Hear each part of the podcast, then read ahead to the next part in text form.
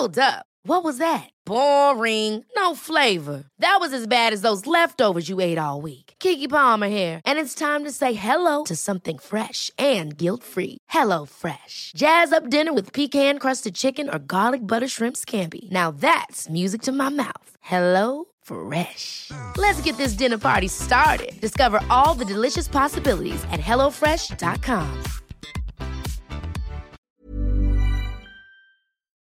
Esto es República H, la información más importante de lo que pasa en el interior de la República, con el punto de vista objetivo, claro y dinámico de Blanca Becerril.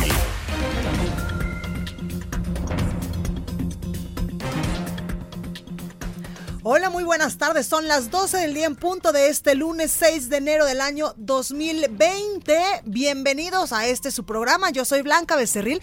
Esto es República H aquí por El Heraldo Radio. Y a nombre de todos los que hacemos posible este espacio informativo, les queremos desear un excelente año 2020. Que este año, por supuesto, que esté lleno de cosas increíbles, de mucha salud, de trabajo, de amor y sobre todo de millones de millones de bendiciones. Que sea usted y sus, y sus familias y los suyos y sus compañeros de trabajo, por supuesto, también muy, muy felices. También, eh, pues un abrazo muy fuerte a todos los niños que nos escuchan en este 6 de enero, que irremediablemente son los seres de la tierra en estos momentos más felices por la llegada de los Reyes Magos. Espero que les hayan traído todo lo que le pidieron la noche de ayer y en días anteriores. Así que, eh, pues también esperamos que estén disfrutando de una, de una rica rosca de reyes. Si no es en estos momentos, pues en la nochecita, con un cafecito, con un chocolatito caliente, en compañía de todos sus seres queridos. Por lo pronto, nosotros aquí en la cabina, pues ya partimos nuestra segunda rosca del Día de Reyes del día de hoy. Así que, eh, pues también lo invitamos, por supuesto, a que se quede conmigo, porque en los próximos minutos le voy a dar la información más importante generada hasta este momento para que usted inicie esta semana ya, donde casi todos ya regresamos a nuestras actividades normales bien informado. Recuerde que nos puede seguir a través de nuestras redes sociales. En Twitter estamos como arroba el heraldo-mx. Mi Twitter personal es arroba blanca becerril. También estamos en Instagram, en Facebook y en Twitter. YouTube y también en www.elheraldodemexico.com.mx. Ahí tenemos una pestañita de color azul, del color de esta casa editorial, donde nos puede eh, sintonizar, escuchar, ver totalmente en vivo a través de streaming. Ahí le estoy mandando un fuerte abrazo y un saludo fraterno. Y también aquí en la Ciudad de México nos escuchamos por el 98.5 de FM, en Guadalajara, Jalisco, en La Perla Tapatía por el 100.3 de FM, en San Luis Potosí 90 3.1, Tampico, Tamaulipas 92.5 de FM, Reynosa, Tamaulipas 103.3, Villahermosa 106.3, en Acapulco, Guerrero, donde pues muchos de ustedes fueron a celebrar este inicio de década, este inicio de año. Allá nos escuchamos por el 92.1 de FM y a partir de este 2020, del primero de enero, también nos escuchamos en varios municipios del Estado de México a través de la frecuencia del 540 DAM. Esperamos, por supuesto, de todo corazón que este 2020 pues podamos ampliar esta cobertura de El Heraldo Media Group, del Heraldo Radio, para que nos pueda usted escuchar en todos y cada uno de los estados de toda la República Mexicana. Yo soy Blanca Becerril, esto es República H. Comenzamos con un resumen de noticias. En resumen. El Parlamento de Irak aprobó solicitar al gobierno poner fin a la presencia de tropas extranjeras en el país tras el asesinato del general iraní Qasem Soleimani en un ataque aéreo estadounidense. Este lunes, miles de personas salieron a las calles de varias ciudades de Irán para el funeral del general Soleimani, encabezado por el líder supremo de Irán, Ali Khamenei. Y luego de que el gobierno de Irán, iraní anunció que dejará de cumplir con las limitaciones impuestas por el acuerdo nuclear del 2015, el presidente de los Estados Unidos, Donald Trump, dijo que ese país nunca tendrá un arma nuclear. A través de la Cancillería, el gobierno de México expresó su preocupación por los recientes sucesos en Irak e Irán, por lo que refrendó el valor del diálogo en la solución de controversias internacionales. En su conferencia de prensa de esta mañana, el presidente de México, Andrés Manuel López Obrador, anunció que la empresa Internet para Todos, filial de la Comisión Federal de Electricidad, ya comenzó la instalación de infraestructura para llevar Internet a todo el territorio nacional. Escuche ya se tiene el permiso, la concesión, para que esta empresa que no tiene fines de lucro pueda instalar y dar el servicio de Internet en todo el territorio nacional. El proyecto significa una inversión de 10 mil millones de pesos. Ya comenzamos, ya también se tienen 3 mil millones otorgados a la empresa, porque esto sí nos va a llevar tres años. Vamos a terminar en el 22. López Obrador también informó que ya se aprobó la construcción de 2.700 sucursales del Banco del Bienestar, de las cuales 1.350 quedarán listas en este año. La nota del día.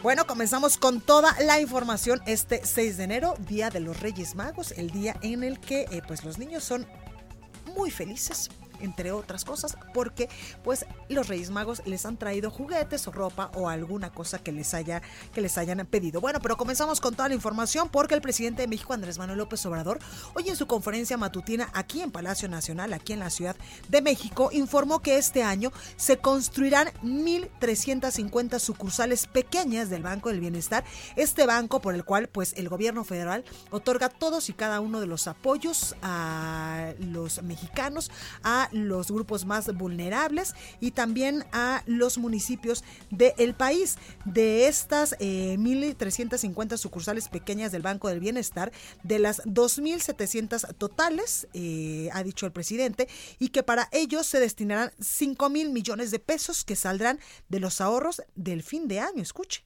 Este año se van a construir 1.350 y el año próximo el resto, las otras 1.350 sucursales. Para que la gente que está recibiendo su apoyo sean adultos mayores, personas con discapacidad, becarios, los que están en Sembrando Vida, los jóvenes que están en el programa Construyendo el Futuro, todo lo que dispersamos se pueda acercar lo más posible a donde está la gente. Y es que precisó el presidente López Obrador que dentro de los 5 mil millones de pesos no están incluidos los terrenos de estas sucursales donde se van a edificar pues estos, eh, estas pequeñas sucursales o estos pequeños bancos del Banco del Bienestar. Pues estos, estos eh, terrenos fueron ya donados o son de los gobiernos federales y estatales. Y es que el presidente reprochó que solo hay agencias bancarias en mil municipios de los 2.500 que tenemos en todo el territorio nacional, por lo que dijo que los trabajos para los sucursales del Banco del Bienestar ya comenzaron y para ello pues se destinarán 5 mil millones de pesos de ahorros a la construcción del Banco de Banco de Bienestar. Estos bancos, le digo, donde eh, pues el gobierno federal da los apoyos económicos a varios sectores de la población. También el presidente dijo que ya empezó a instalar la infraestructura, ya se empezó a instalar la infraestructura para llevar Internet para todos y a todo el país, que también pues este Internet que estará eh, sobre todo en las zonas más eh, marginadas del país, dará como paso que los bancos del bienestar pues puedan funcionar correctamente. Escuche ya se tiene el permiso, la concesión, para que esta empresa que no tiene fines de lucro pueda instalar y dar el servicio de Internet en todo el territorio nacional. El proyecto significa una inversión de 10 mil millones de pesos. Ya comenzamos, ya también se tienen 3 mil millones otorgados a la empresa, porque esto sí nos va a llevar tres años. Vamos a terminar en el 22. También en esta conferencia matutina del presidente eh, López Obrador, hoy estuvo ahí en Palacio Nacional Román Meyer Falcón, quien es el titular de la Secretaría de Desarrollo Agrario, Territorial y Urbano, mejor conocida como la SEDATU. Ahí eh, eh, Román Mayer pues anunció que el programa de mejoramiento urbano del gobierno federal que se hace a través de la SEDATU ha dado prioridad a las rehabilitaciones de calles y vías de acceso a comunidades marginadas de todo el país y sobre todo a pues puesto énfasis en algunos estados del territorio nacional. Escuche. La concentración eh, son en 16 ciudades, en forma especial ocho municipios en la región afectada por el huracán Huila. En Nayarit tenemos una, una conformación de intervenciones muy puntuales en la parte norte del país, en lo que es Tijuana, este, Mexicali, San Luis de Colorado, Nogales, Ciudad Juárez, Acuña, Piedras Negras, Nuevo Laredo, Reynosa y Matamoros, con la intención de poder conformar espacios públicos, equipamiento que dignifiquen, digamos, estas colonias con mayores carencias y poder homologar en la medida de lo posible, digamos, el modelo de desarrollo entre ambos países. En esta conferencia de prensa allá en Palacio Nacional, eh, el titular de la SEDATU presentó las metas alcanzadas, ya lo escuchaba usted, en el primer año con este plan decía 348 obras ya han sido entregadas, 18 mil 387 acciones de vivienda y 6.797 acciones de regularización. Y es que eh, también dijo que a través del programa Mi México Late, eh, pues ha arrojado que en este primer año de acciones incluyen intervenciones en 24 municipios en 11 estados del país. Esto implica, detalló, la integración de más de 80 comités comunitarios. Además, dijo que entre las ciudades atendidas por el programa están también cuatro de carácter turístico, como por ejemplo el puerto de Acapulco, allá en Guerrero, y casi la mitad de las obras son de infraestructura urbana. Escuche. Y eh, tenemos cuatro ciudades turísticas. También lo que buscamos a través de estas intervenciones es disminuir las grandes disparidades entre aquellas regiones eh, con hoteles de lujo y asimismo, pues aquella población que atiende y da servicio a estos hoteles de gran lujo, pues viven en condiciones de grandes carencias. También decía hoy el titular de la SEDATU, Román eh, Meyer, que eh, el presidente Andrés Manuel López Obrador tendrá una gira este lunes por el municipio de Ayala, esto en Morelos, donde el presidente, también en compañía del titular de la SEDATU, entregarán 15 obras que representaron 193 millones de pesos de inversión. Además, el presidente López Obrador también habló hoy en la conferencia matutina sobre los avances en la obra de la construcción del nuevo aeropuerto de la base militar de Santa Lucía y anunció al presidente que va a quedar pues listo, que va a quedar concluido, que va a terminarse este aeropuerto en el año 2000 22. Escuche usted cómo lo decía. La Secretaría de la Defensa, ahí están día y noche trabajando. Y me dejo de llamar Andrés Manuel si no terminamos el 21 de marzo del 2022. Tengo esa seguridad porque esta institución es fundamental. Por eso, en el caso de la construcción de las sucursales del Banco de Bienestar, lo mismo, les pedí que nos ayudaran y dijeron vamos y tenemos que terminar en tiempo. Bueno, y en más información, estamos ya a unos minutos de que se realice un homenaje al alcalde de Ocuilán, que falleció lamentablemente este sábado en un accidente aéreo. Leticia Ríos nos tiene toda la información. Leti, adelante con tu reporte. ¿Cómo estás? Hola, ¿qué tal? Buenas tardes, Blancas. Efectivamente, eh, pues ya en un rato familiares y amigos eh, iniciarán el homenaje al alcalde de Ocuilán, Estado de México, Félix Alberto Linares González, quien el sábado pasado falleció en el estado de Morelos eh, mientras realizaba prácticas en una avioneta que sufrió un desplome por una falla mecánica. Los restos del político, que fueron entregados a sus familiares durante la madrugada de este domingo, eh, fueron velados en su casa, donde ayer a las 8 de la noche se realizó una misa de cuerpo presente. Pero como dices, en unos minutos iniciará el homenaje. Eh, el doctor Linares González será escoltado desde su domicilio al Palacio Municipal eh, donde, le harán una guardia de honor en la sala de cabildos. Posteriormente será llevado a la explanada del ayuntamiento para la ceremonia de despedida. Se prevé que el sepelio se realice alrededor de las 15 horas en el Panteón Municipal. El alcalde de Ocuilan falleció el sábado cuando el aeronave ultraligero donde viajaba se desplomó por una supuesta falla mecánica en el estado de Morelos. Linares González viajaba en compañía de Josaf N., quien presentó quemaduras de segundo y tercer grado y fue trasladado a un hospital de la zona.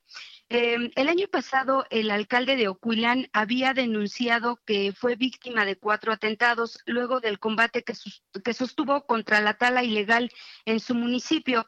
El Partido de la Revolución Democrática al que pertenecía eh, el fin de semana eh, justo exigió a las autoridades que se realicen las investigaciones necesarias para determinar si efectivamente el accidente donde falleció el alcalde, eh, pues eh, fue esto, un accidente o si se trató de algún otro asunto. Hasta aquí mi reporte, Blanca. Pues ahí lo tenemos, Leti. Gracias por esta información. Muchas gracias. Buen día. Buenos días. Y el alcalde de Cuauhtémoc, allá en Chihuahua, Carlos Tena, quien en julio del 2019 pues cobró notoriedad a nivel nacional por, si usted recordara, por haberse hecho pasar por una persona con discapacidad, pues para saber cómo trataban sus empleados a estos ciudadanos. Bueno, pues el alcalde eh, Carlos Tena fue internado este domingo en un hospital de Chihuahua luego de haber sufrido el sábado una caída de un caballo que le provocó traumatismo cráneoencefálico. Dice un comunicado que emitió el ayuntamiento de Cuauhtémoc que de acuerdo al parte médico proporcionado a más a las 18 horas eh, de este domingo fue atendido el presidente Carlos Tena que cuenta en estos momentos con un estado de salud reservado pero estable. A bordo de una ambulancia debidamente equipada, el alcalde partió del Hospital Ángeles de Ciudad Cuauhtémoc para ser reinternado en el nosocomio capitalino donde especialistas continuarán con su atención. Se informó que el alcalde de Cuauhtémoc en Chihuahua, Carlos Tena, cayó del caballo cuando paseaba dentro de su propiedad y sufrió un golpe en la cabeza y en un antebrazo. Dice también el comunicado que el alcalde fue auxiliado por sus familiares e internado en el Hospital Ángeles de esa ciudad de Cuauhtémoc, donde recibió un cabal con cabal, eh, pues atención, una primera eh, revisión para estabilizar su salud. Sin embargo, en estos momentos, pues eh, tiene un traumatismo cráneo-encefálico. También vamos hasta Guanajuato porque allá, pues un alcalde, pues no se accidentó ni tampoco perdió la vida, sino que en los primeros cinco días del año suman 70 homicidios en este estado del país, 70 homicidios a ciudadanos. Gabriela Montejano nos tiene toda la información. Gaby, ¿cómo estás? Hola, ¿qué tal? Muy buenas tardes. Así es, en los primeros cinco días del año se han registrado en Guanajuato más de 70 homicidios, cuatro levantados y nueve lesionados. En promedio, en Guanajuato asesinan a 14 personas al día. De acuerdo al reporte de temas de la Fiscalía General, desde el primero de enero al 5 de de enero se suman 61 casos por homicidio. Sin embargo, ya por la tarde, ayer domingo, pues ya se habían rebasado los 70 asesinatos. Son 20 los municipios que han registrado algún homicidio, siendo Salamanca con 11 el de más casos, Irapuato con 9, León con 8, Apaseo el Alto y San Francisco del Rincón con 7 cada uno, Celaya con cinco ejecuciones y Yuriria con tres muertos y tres privados de su libertad. Con tres homicidios cada uno se encuentra después a Paseo el Grande y Abasolo, este último con ejecución de una familia y la privación ilegal de otro joven de 20 años que se registró apenas ayer. Jerecuaro, Dolores Hidalgo y Purísima del Rincón suman dos homicidios cada uno y con un caso de homicidio en cada uno de ellos se encuentran San Miguel de Allende, San Felipe, Cuerámaro, Villagrán, Comonfort, Cortázar, Acámbaro y Juventino Rosas. Entre los casos de alto impacto que podemos citar en estos primeros cinco días del año está el registrado el pasado jueves 2 de enero, en donde un multihomicidio en San Francisco del Rincón dejó como saldo seis personas sin vida, cuatro mujeres y dos hombres. Ellos fueron asesinados al interior de un domicilio. El viernes tres en Yuriria Tres cuerpos desmembrados fueron localizados en una gasolinera en la comunidad de Serano. Junto a las partes humanas calcinadas se encontraron mensajes de un grupo criminal. En el municipio de Salamanca es el municipio con más homicidios. En el periodo, el día primero de enero se registró un ataque a una cachimba, murió una persona y cinco más quedaron lesionadas. Luego, el viernes, en varios ataques se sumaron al menos ocho muertos en Salamanca. de acuerdo a la suma de casos, de los 70 homicidios, 8 son de mujeres y 3 son de menores de edad. Este es el reporte y el, la forma en que inicia pues Guanajuato en este 2020. Eh, Gaby, lamentable estas cifras, estos datos que nos das. Y quiero preguntarte, ¿el gobierno estatal, el gobernador eh, o el secretario de Seguridad Pública no ha hablado de un cambio en la estrategia en materia de seguridad para, pues, que estos datos no sigan creciendo en este 2020? No, la única postura de la, o lo último que han comentado en el gobierno del estado ha sido la llegada de más elementos de la Guardia Nacional y el regreso de la Marina, que en últimas semanas este, se difundió incluso por parte del gobierno federal, pero de cambios de estrategia no, solamente el gobernador decía pues que, que espera que este año sea eh, mejor y se empiece a reflejar los resultados de la estrategia. No hablan de un cambio, dicen que es producto del ataque a los grupos criminales, pero bueno, pues hasta el momento la jornada es difícil todavía para la entidad. Pues ahí lo tenemos, Gaby. Muchas gracias por esta información. Buen día. Buen día. Y vámonos ahora hasta Zamora, Michoacán, porque lamentablemente se encontraron dos cuerpos desmembrados en esta carretera allá en Michoacán. Charbel Lucio nos tiene toda la información. Charbel, ¿cómo estás? ¿Qué Blanca? Buenas tardes. Comentarte que durante la noche del pasado domingo, automovilistas que circulaban por eh, la carretera que comunica las localidades La Esperanza y El Llano en el municipio de Zamora se percataron de la existencia de extremidades humanas regadas a la orilla de esta vía junto a una caja plástica y un bulto envuelto en una cobija, por lo que dieron aviso a las autoridades. Personal de la Guardia Nacional adscrito a dicho municipio que se ubica a 175 kilómetros de Morelia, capital del estado, acudió para verificar el reporte y confirmó la existencia de los restos humanos. Los cadáveres fragmentados se encontraban junto a una cartulina con la leyenda Esto es para los que apoyen a los Jaliscos y ratas. Michoacán para los michoacanos, así decía la cartulina. Personal de la Fiscalía Regional de Justicia de Jiquilpan acudió para iniciar las investigaciones y ordenar el traslado de estos dos cuerpos al servicio médico forense. Aquí hay que precisar, Blanca, que el municipio de Zamora, Michoacán, limita con el estado de Jalisco, por lo que hay una alta presencia de células delictivas provenientes de esa entidad vecina y que se movilizan entre los dos estados mientras cometen algunos delitos. Ese es el reporte desde Michoacán. Perfecto, Charbel, gracias por esta comunicación. Hasta luego, buena tarde. Hasta luego. Y vamos a enlazarnos totalmente en vivo hacia una conferencia de prensa que en estos momentos se está dando Alejandro Encinas, el subsecretario de Derechos Humanos, Población y Migración de la Secretaría de Gobernación, está hablando del tema de las personas desaparecidas. Escuche. de fosas clandestinas entre el 2006 y el 2019. Al día de hoy tenemos, o al día, perdón, al 31 de diciembre del año pasado, tenemos reportadas 3.631 fosas clandestinas en el país. Antes de pasar a la siguiente gráfica, eh, quisiera reiterar que la metodología utilizada desde la Comisión Nacional de Búsqueda y la Secretaría de Gobernación para dar la siguiente información en cuanto a las personas desaparecidas ha sido obtenida a través de eh, principalmente las propias fiscalías del país. Tal como lo dijo el subsecretario, seguimos en comunicación con las fiscalías. Eh, algunas fiscalías nos han dado información constante y continua para actualizar la información y otras más están en proceso de actualizar esta información, razón por la cual queremos ser muy claros que la información Estamos escuchando en estos momentos a Carla Quintana Osuna, quien es la titular de la Comisión Nacional de Búsqueda de Personas Desaparecidas. Escuche. También porque la están actualizando.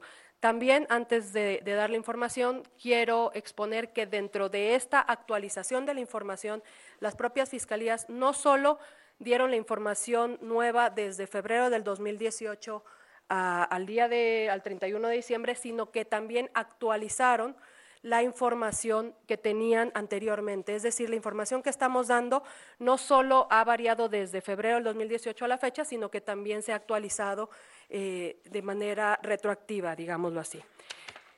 La siguiente lámina, por favor.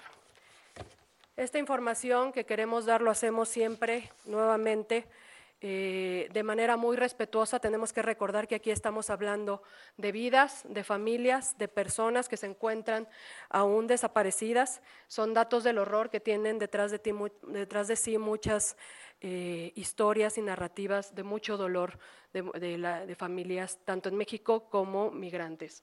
Eh, en esta gráfica que estamos presentando, hablamos de un total de 147.033 personas que han sido reportadas como desaparecidas, de las cuales 85.396, es decir, el 58%, han sido localizadas. Al día de hoy, el dato oficial del Estado mexicano de personas que aún se encuentran desaparecidas es de 61.637 personas. La siguiente gráfica, por favor. Bueno, pues ahí escuchamos a Carla Quintana Osuna, titular de la Comisión Nacional de Búsqueda de Personas Desaparecidas, dando una actualización de las fosas clandestinas que se han encontrado en los últimos meses en todo el territorio nacional y de las personas que lamentablemente en estos momentos continúan como desaparecidas. Vamos a más información porque este 16 de enero se cumplirán dos meses de la detención del alcalde de Tehuacán, allá en Puebla, Felipe Padjane Martínez, y el ayuntamiento de esa ciudad pues todavía no define si existen las condiciones para que Andrés Artemio Caballero quien es su suplente, pues tome protesta como edil de la demarcación. Y es que fue el 16 de noviembre, usted recordará, cuando elementos de la Fiscalía General del Estado detuvieron al alcalde emanado del partido Movimiento de Regeneración Nacional de Morena en el aeropuerto de la Ciudad de México. Con base en las primeras versiones, se tuvo conocimiento de que el edil viajaría a Morelos para casarse con la exdirectora de turismo del Ayuntamiento de Tehuacán, Paulina Vargas Sobrado,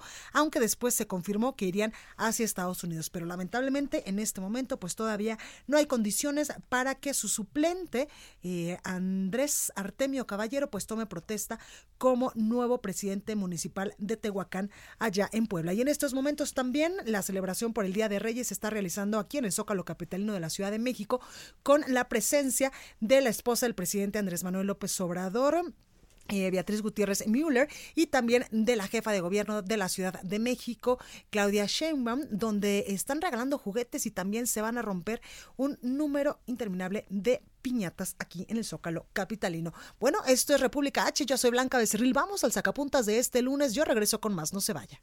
Sacapuntas. La Cancillería empieza el año a tambor batiente. Mañana inicia la 31 reunión de embajadores y cónsules. Se prevé un diálogo abierto con el canciller Marcelo Ebrard. Además, el miércoles México toma la presidencia de la Comunidad de Estados de Latinoamérica, lo que demuestra que nuestra política exterior va más allá de coyunturas. Todo indica que la elección de Nuevo León para 2021 se pondrá color de hormiga, la competencia está entre senadores, el panista Víctor Fuentes y Samuel García de Movimiento Ciudadano, reconocido por su activismo en contra del Bronco. Sea como fuere, la disputa está en ciernes, porque del lado de Morena buscan a una carta fuerte y no descartan el nombre de Tatiana Crudutier. Continúa escuchando a Blanca Becerril con la información más importante de la República en República H. Regresamos. Escucha la H. Heraldo Radio.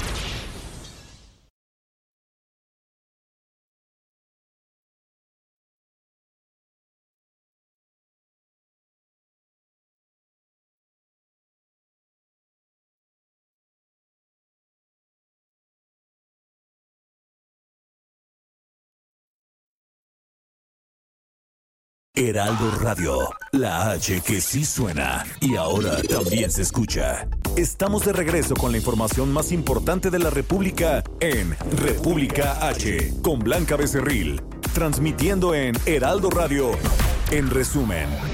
Este domingo se realizó el traslado de 165 internos del penal de Cieneguillas en Zacatecas al Centro Federal de Readaptación Social número 12 de Guanajuato, debido a que estuvieron implicados en las riñas de la semana pasada que dejaron 17 muertos.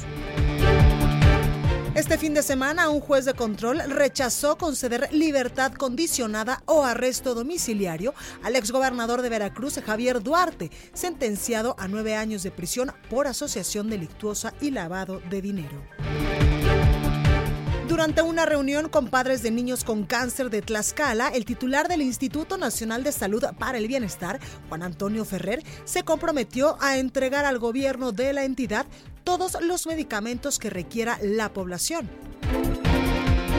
El gobernador de Oaxaca, Alejandro Murat, informó que debido al sismo de magnitud 6.5 que se registró hace unos días en el estado, solicitó que se emita la declaratoria de emergencia en diversos municipios del Istmo y de la costa para poder acceder así a los recursos del Fonden.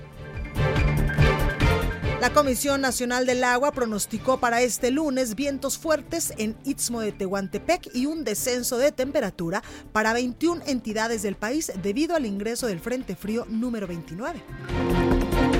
Y el Instituto Nacional de Migración informó que en el 2019 brindó auxilio a 601 personas migrantes que eran trasladadas en diferentes vehículos por varias entidades del país.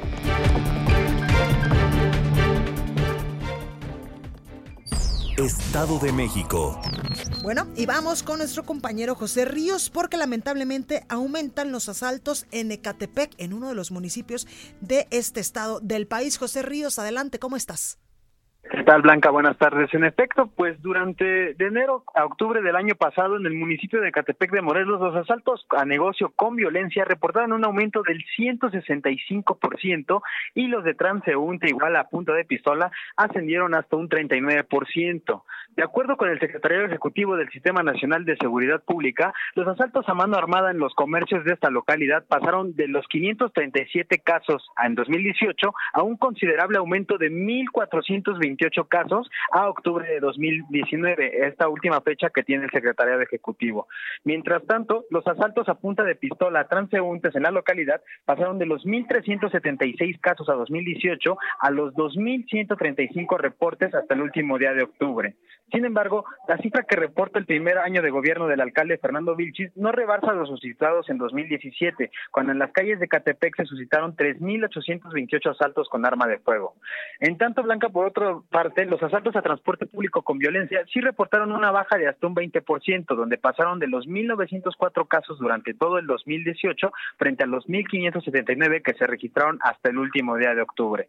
Al admitir el repunte de los asaltos, el alcalde de Catepec señaló que el fenómeno se contuvo con respecto a los años anteriores, además de que en su primer año de gobierno prácticamente trabajó con el mismo número de agentes municipales. El morenista apuntó que en este año comenzó la implementación de una nueva infraestructura para trabajos de inteligencia de seguridad, compra de patrullas y la graduación de 214 cadetes perdón, que se integrarán al cuerpo de la Policía Municipal. Destacó también que se ha habido una disminución en otros delitos de alto impacto como los homicidios, con una baja de 322 casos a 253 así como el robo de vehículos que pasó de 8.253 siniestros a 6.588 casos. Pues ahí lo tenemos, José Ríos. Nada, nada buenas noticias para los ciudadanos allá en Ecatepec. Es correcto, Blanca, sobre todo con este delito que es, pues es, es, el que más hiere a los a los ciudadanos, ¿no? Que se sucede todos los días y que, pues bueno, sigue teniendo un aumento muy considerable. Totalmente. Oye, José, ¿y las autoridades qué dicen al respecto? Pues es como te comentaba, pues el alcalde comenta que pues la situación es que él él recibió pocos elementos policiales para hacer frente a esta situación, que apenas se están haciendo iniciativas de para mejorar la seguridad pública y sobre todo pues insiste en que en este año pasado pues ya se está creando un nuevo cuartel de la Guardia Nacional en el municipio de Catepec, pero pues básicamente lo que nos están dando las cifras oficiales son son otras cuestiones y que más le afecta a la ciudadanía. Totalmente. ¿Y el gobernador ha hablado al respecto? Pues en agosto pasado, en una conferencia de prensa que realizó con, conjunto con el presidente Andrés Manuel López Obrador, él mapeó 10 municipios, en el, digo 10, perdón, 10 colonias en este municipio que son las más peligrosas de la localidad. Y ahí apuntó que igual que esta iniciativa de crear la guardia, el cuartel de la Guardia Nacional en el municipio, va, va a tener este, mejoras considerables en, en la seguridad pública de la localidad. Pues ojalá que sí, José Ríos, gracias por esta comunicación. Gracias a ti, Blanca. Seguimos pendientes. Por supuesto. Y alertan también por el repunte del dengue en varios estados del país y es que el aumento de 231.78% en los casos de dengue en un año ha generado alerta en casi todo el país debido a la llegada de nuevas especies de este mosquito, lo que hace que pues esta enfermedad sea más agresiva al no haber anticuerpos para combatirla. También se ha dicho que el tipo 2 del virus es el que predomina en varios estados del país, mientras que en años anteriores el tipo 1 era el más común, por lo que la población pues carece de una inmunidad específica para combatir la variedad del virus que prevalece actualmente. De acuerdo con el Sistema Nacional de Vigilancia Epidemiológica de la Secretaría de Salud a nivel federal, hasta la semana 51 del año 2019 se registraron 41.317 casos de dengue, cifra por supuesto superior a los 12.453 que hubo en el mismo periodo, pero del 2018, lo cual, pues aseguran varios expertos, se debió a la falta de prevención por parte de las autoridades, así como a los efectos del cambio climático que llevaron al mosquito a ser todavía más resistente a estas vacunas o a estos medicamentos que se les eh, proporcionaba a la población. Por ejemplo, con 11.687 casos,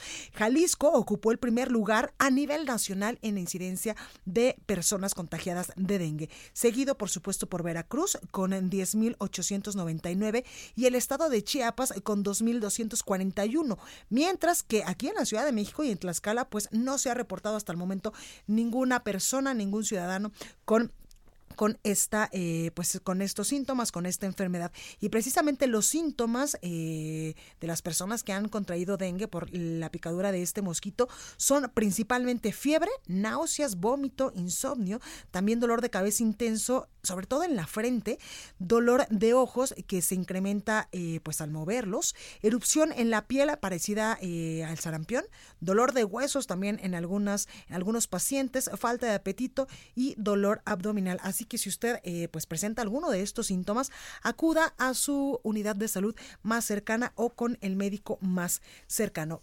Vamos ahora con nuestro compañero Carlos Juárez, quien nos tiene más información hasta Tamaulipas, porque una familia que iba de regreso a Oklahoma fue acribillada por hombres armados, con un saldo de un menor muerto y tres adultos heridos. Carlos, ¿cómo estás?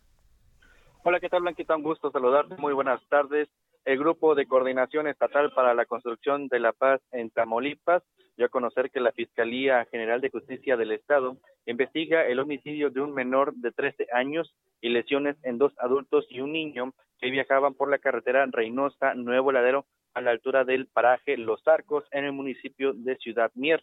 Las víctimas se dirigían el sábado por la tarde noche hacia la frontera para seguir su camino a los Estados Unidos, donde residen cuando individuos armados los detuvieron y dispararon. Los lesionados son un masculino de 48 años, una mujer de 42 años y un niño de 10 años. Los hechos dejaron un joven de 13 años muertos. Las víctimas viajaban en una camioneta con placas de Oklahoma luego de pasar las fiestas de Sembrina en la entidad de San Luis Potosí. Iban acompañados por otro vehículo conducido por un familiar que resultó ileso, también con placas de la Unión Americana cuando sujetos a bordo de una camioneta les marcaron el alto. Al no detenerse, los individuos los alcanzaron y colisionaron para obligar que se pararan. Después hicieron disparos en contra de las víctimas y huyeron en otra camioneta. Al lugar acudieron ambulancias de Ciudad Mier, quienes llegaron para trasladar a los tres lesionados a un hospital de Cerralbo en Nuevo León, donde se les reportaron como graves. Cabe señalar que se presume que estos hechos habrían sido perpetrados por un grupo criminal que opera en la frontera Tamaulipeca Blanquita. Esta información, muchas gracias y feliz año. Feliz año, estamos al pendiente con la información. Por supuesto, muchas gracias. Y ahora vamos hasta Guadalajara, Jalisco, porque rescatan a paseantes en el Parque Nacional Nevado de Colima. Mayeli Mariscal nos tiene toda la información. Mayeli, ¿cómo estás? Antes que nada, muy feliz año a ti y a todos los radioescuchas. Y pues sí, comentar que el Parque Nacional Nevado de Colima se encuentra todavía cerrado. Sin embargo, el día de ayer, pues tres personas se aventuraron, eh, a pesar de esta información de que estaba cerrado, se aventuraron a intentar ingresar por otra, otra vía distinta, que es la habitual. Sin embargo, pues eh, llegó un punto en el que ya no supieron para dónde caminar, se les oscureció. Eh, ahí en el Parque Nacional y entonces tuvieron que solicitar eh, pues el auxilio de, la, de los bomberos de la Unidad de Protección Civil y Bomberos Jalisco. Fueron a rescatarlos al punto en donde se encontraban y eh, pues bueno, los rescatan bien, un poco asustados, pero la recomendación de nueva cuenta es mantenerse al tanto de las fuentes oficiales, recordar que este Parque Nacional pues está cerrado ahorita la visita debido al mal clima todavía pues rachas de viento tumbaron algunos árboles, entonces están todavía eh, los bomberos pues quitando estos, estos troncos y eh, pues todavía no se abre a los pacientes, así es que estar muy al pendiente de la información y evitar pues irse a la aventura porque pueden terminar eh, pues perdidos y en un momento dado hasta poniendo en riesgo su propia vida. Esta es la información, Blanca. Pues ahí lo tenemos, Mayeli. Muchas gracias. Esperamos muy pronto estar transmitiendo desde Guadalajara, Jalisco, para todos los tapatíos en vivo desde allá. Claro que sí. Cuando gustes, acá te esperamos. Nos ponemos de acuerdo, Mayeli. Gracias. Un abrazo. Hasta luego. Hasta luego. Estados. Bueno, pues ya está con nosotros Antonio Bautista, coeditor de Estados en el Aldo de México, que debo de denunciarlo porque lo primero que me dijo al entrar a esta cabina es, Blanquita, provechito que ya tienes ahí tu cachito de rosca, pero te salió el muñeco y le dije, no, no, no, espérame, todavía no me ha salido el muñeco. Lo malo, Antonio, es que es la segunda, el segundo cachito de rosca en lo que va del día y son las 12.41 apenas. Híjole, Blanca, qué rico. Buenas tardes a ti y a todos los radioescuchas. Es que la rosca es la rosca, yo sé, hoy es 6 de nunca es suficiente rosca. Diría mi madre, ya bájale tanta engordadera, pero la rosca es la rosca. La rosca es la rosca y luego los tamales el 2 de febrero. ¿no? Entonces, no, bueno.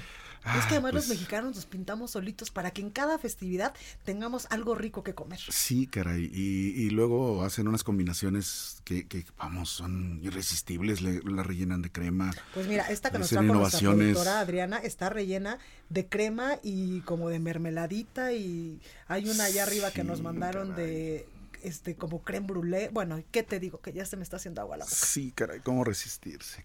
Exacto. pues, vamos a aguantar, sí, vamos a aguantar. Oye, Antonio, pero tú nos traes información importante porque hay avances en el caso de la saxofonista atacada con ácido allá en Oaxaca. Sí, fíjate que este año comenzamos con la noticia por, vamos, de que al presunto autor intelectual, a quien ha sido señalado sobre todo por la familia y por la misma María Elena Ríos Ortiz, esta joven de 26 años que fue víctima de, uno, de, un, brutal ataque con ácido.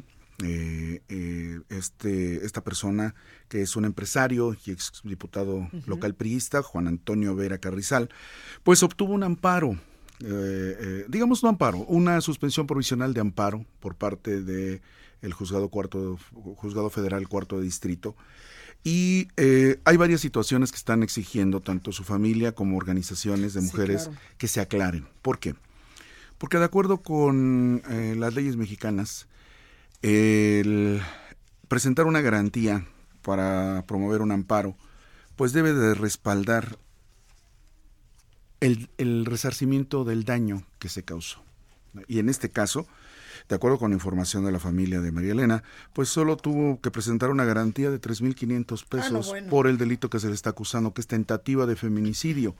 Sí, esta promoción, esta, el estar promoviendo este amparo de pues significa que eh, las declaraciones del fiscal Rubén Vasconcelos acerca de que sí estaba incluido dentro de la investigación, pues se apuntan a que hay una posible orden de aprehensión en contra de esta persona y pues él se está previniendo, como la ley lo garantiza, que pueda obtener pueda promover un amparo y pueda en todo caso obtenerlo. Pero aún así, a pesar de que ya eh, eh, le otorgaron esta suspensión provisional, no está tan libre de eh, escapar de una posible detención. ¿Por qué? Porque de acuerdo con las leyes mexicanas este delito es considerado grave y dependerá del juez que confirme que tiene esta orden de aprehensión cuando ya se, porque va a tener que presentarse, aunque tenga la suspensión provisional, cuando le confirmen que sí hay una orden de aprehensión en el juzgado que sea, va a tener que presentarse. Aunque lleve su suspensión provisional, tendrá que presentarse para conocer de qué se le está acusando. Y en ese momento puede decidir el juez si el, esta persona es o no responsable de un delito grave y por tanto, aunque traiga su suspensión provisional, puede ser considerado para eh, permanecer en cárcel. Organizaciones como 50 eh, más 1 eh, están exigiendo ya que se haga una eficiente e imparcial labor en la Procuración de Justicia de este caso, que es por demás brutal y con una hazaña tremenda, porque buscaban no solo eh, lastimar físicamente a María Elena, sino causarle la muerte es un, es un caso que debe tener una repercusión importante y que ya la está teniendo, porque los, ataques con ácido en contra de, mujeres se presentan de manera importante en el mundo. Se calcula que hay 1.500 ataques al año eh, con ácido en contra de mujeres. 80% de las víctimas son mujeres, 90% son hombres los que perpetran este crimen. En, las, en el país no hay una contabilidad exacta de estos casos porque muchos no se denuncian. Pero sí hay casos que se han mencionado. En este año en Aguascalientes hubo un ataque contra una, una eh, mujer, Sandra y su hijo, su expareja los quemó antes de que él se suicidara, este, los quemó. Y hay otros casos reportados también aquí en, en México, en diferentes estados, en Puebla, en el Estado de México.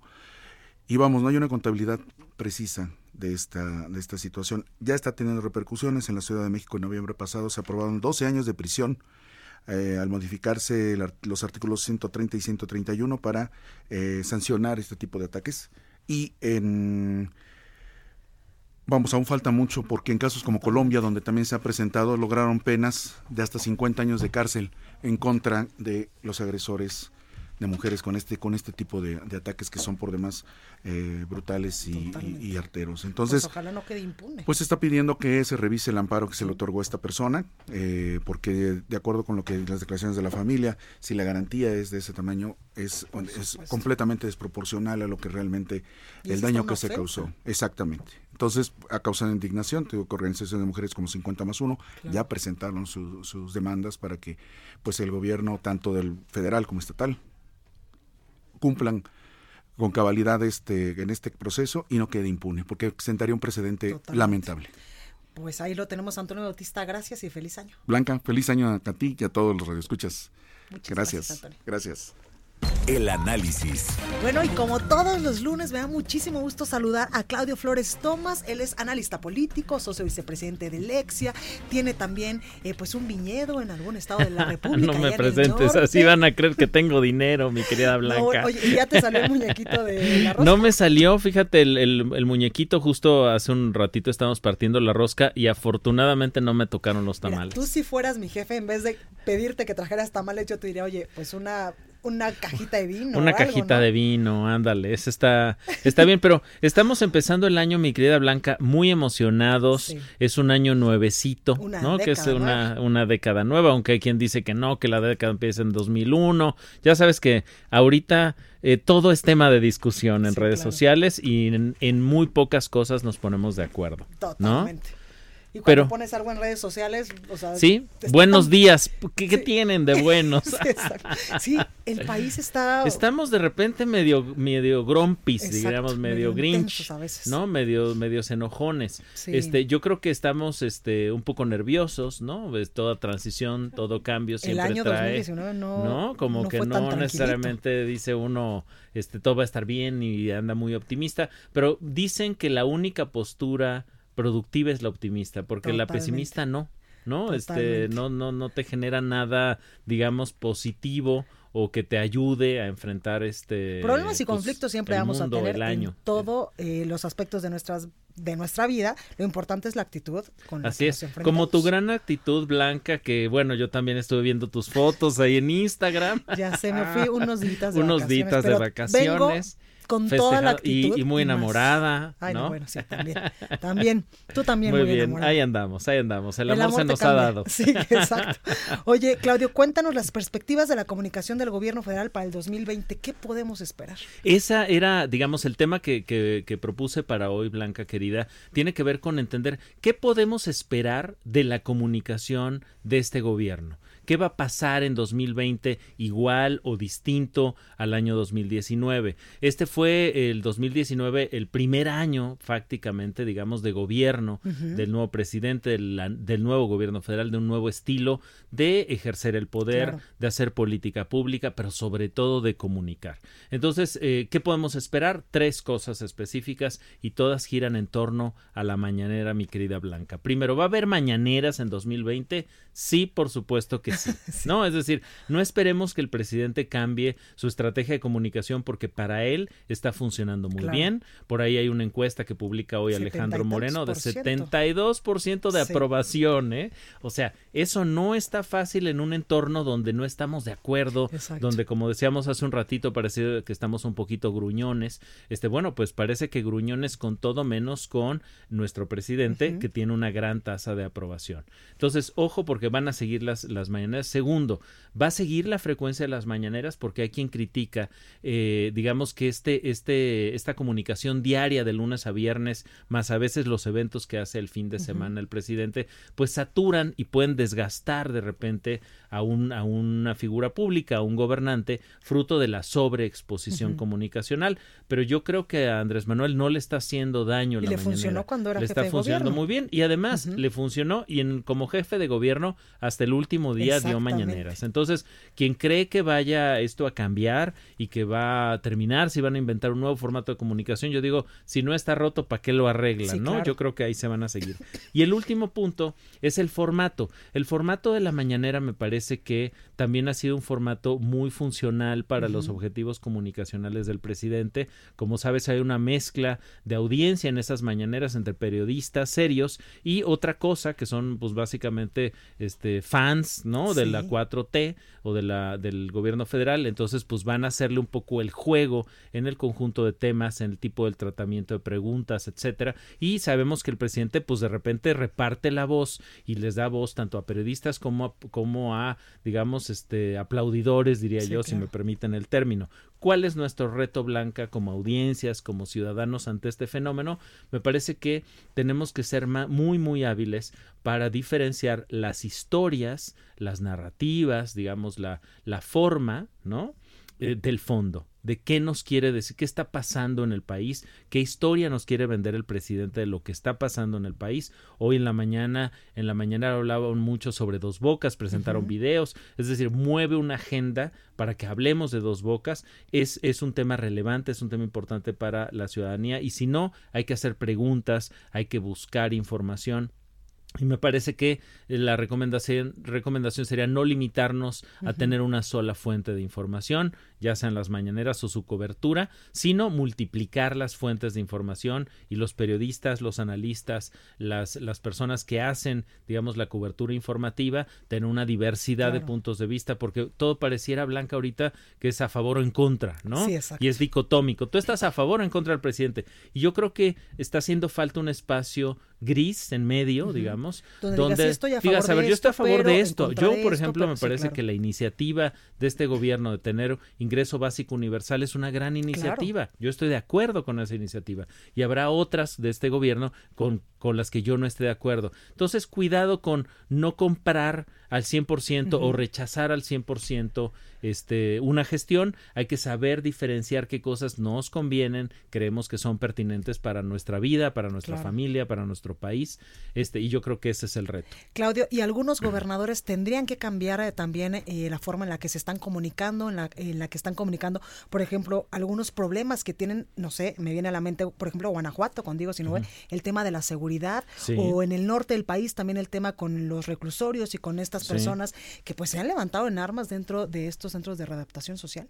Sí, yo creo que, mira, el, el, el éxito comunicacional que ha tenido Andrés Manuel López Obrador, porque yo la verdad no le regaté un ápice, me parece que lo ha hecho muy bien para sus objetivos, podrá ser criticable por muchas otras cosas, pero al menos me parece que han tenido un gran control de la agenda pública, han dominado en términos de ser los emisores más importantes y eso coloca en retos a los otros emisores. El presidente no le gustan otras voces, él quiere ser la voz del gobierno federal al menos.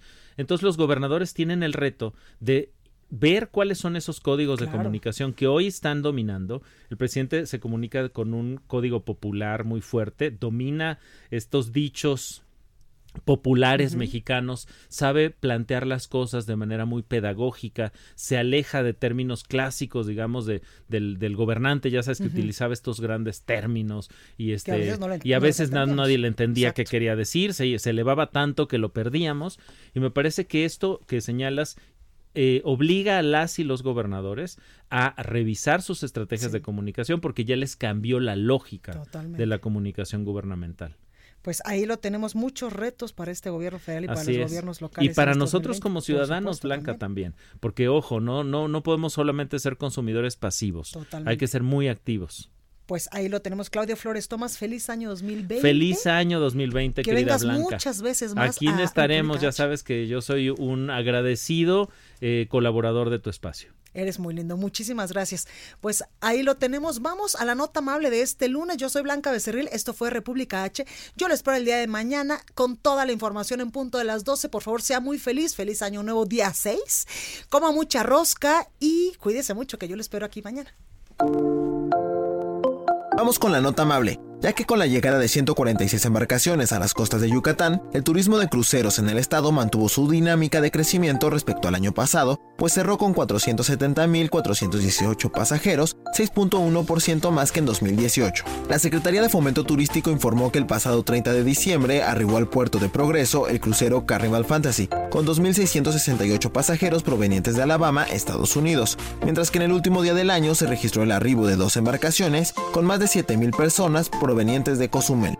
El gobierno del estado informó que ha emprendido diversas acciones para renovar la imagen y los servicios que se ofrecen en este punto, con una inversión de alrededor de 57 millones de pesos, por lo que en los próximos dos años se espera la llegada de 50 cruceros de lujo. Continúa escuchando a Blanca Becerril con la información más importante de la República en República H. Regresamos. Heraldo Radio. La HCL se comparte, se ve y ahora también se escucha.